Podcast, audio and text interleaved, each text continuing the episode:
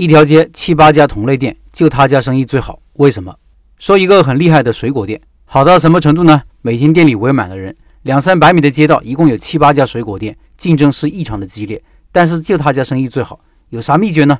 说说我的看法。先看视频，直观了解一下。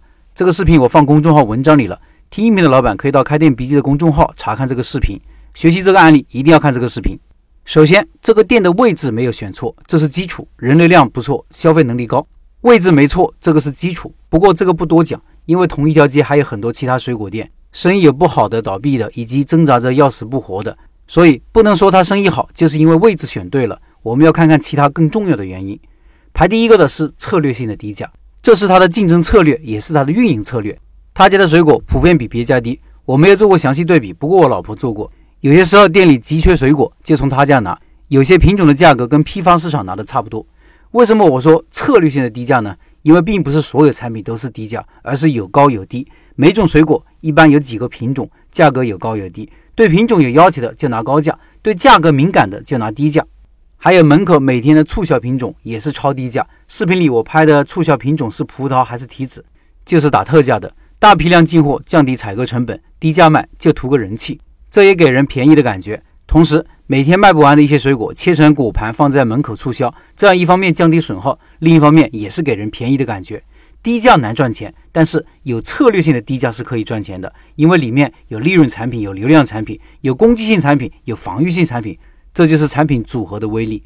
这是一个良性循环，低价吸引人气，有人气就可以大批量采购进货，降低成本，低成本才让低价成为可能。对于水果这种很难做出差异化的产品来说，运营模式的创新几乎是唯一出路。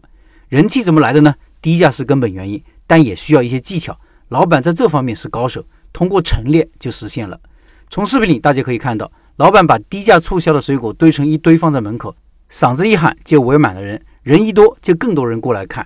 门口还有两个聚集人气的地方，一个是收银台，一个是水果切配区。很多人买完单就去让老板切一下。两个功能区并排放在门口，中间只留一个过道，人稍微多一点就把门口挤得水泄不通。从外面看，这家店的生意是真的好呀。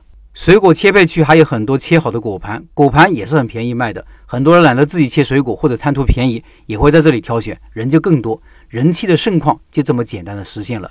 人都是从众动物，人越多的地方，后来者也越多。我就是这么每次路过看到这么多人才吸引进来的。虽然离我住的地方远了点，也经常光顾。水果品种多又便宜，人多意味着水果周转快，很新鲜，何乐而不为呢？